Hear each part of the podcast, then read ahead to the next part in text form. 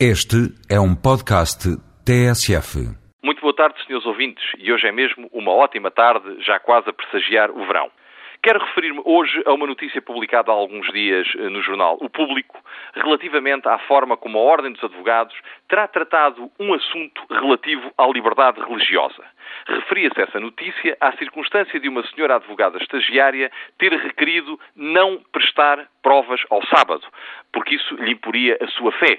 Uma igreja que diz aos seus fiéis para guardarem o sábado, data designada para a realização da prova a nível nacional. O que é que aconteceu efetivamente?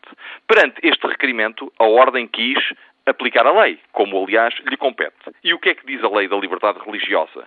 Que, em princípio, nos termos do artigo 14, os fiéis de uma determinada confissão podem eximir-se a praticar determinados atos, nomeadamente de nível profissional e de nível académico, mas com uma condição é o de serem membros de uma igreja ou comunidade religiosa inscrita que tenha enviado no ano anterior ao governo competente a indicação dos referidos dias e períodos horários. Ou seja, o Estado português organizou-se de tal forma que pede à confissão religiosa que informe em que dias, efetivamente, as pessoas que professam essa fé não devem ser obrigadas a prestar determinados atos ou a praticar provas ou o que quer que seja.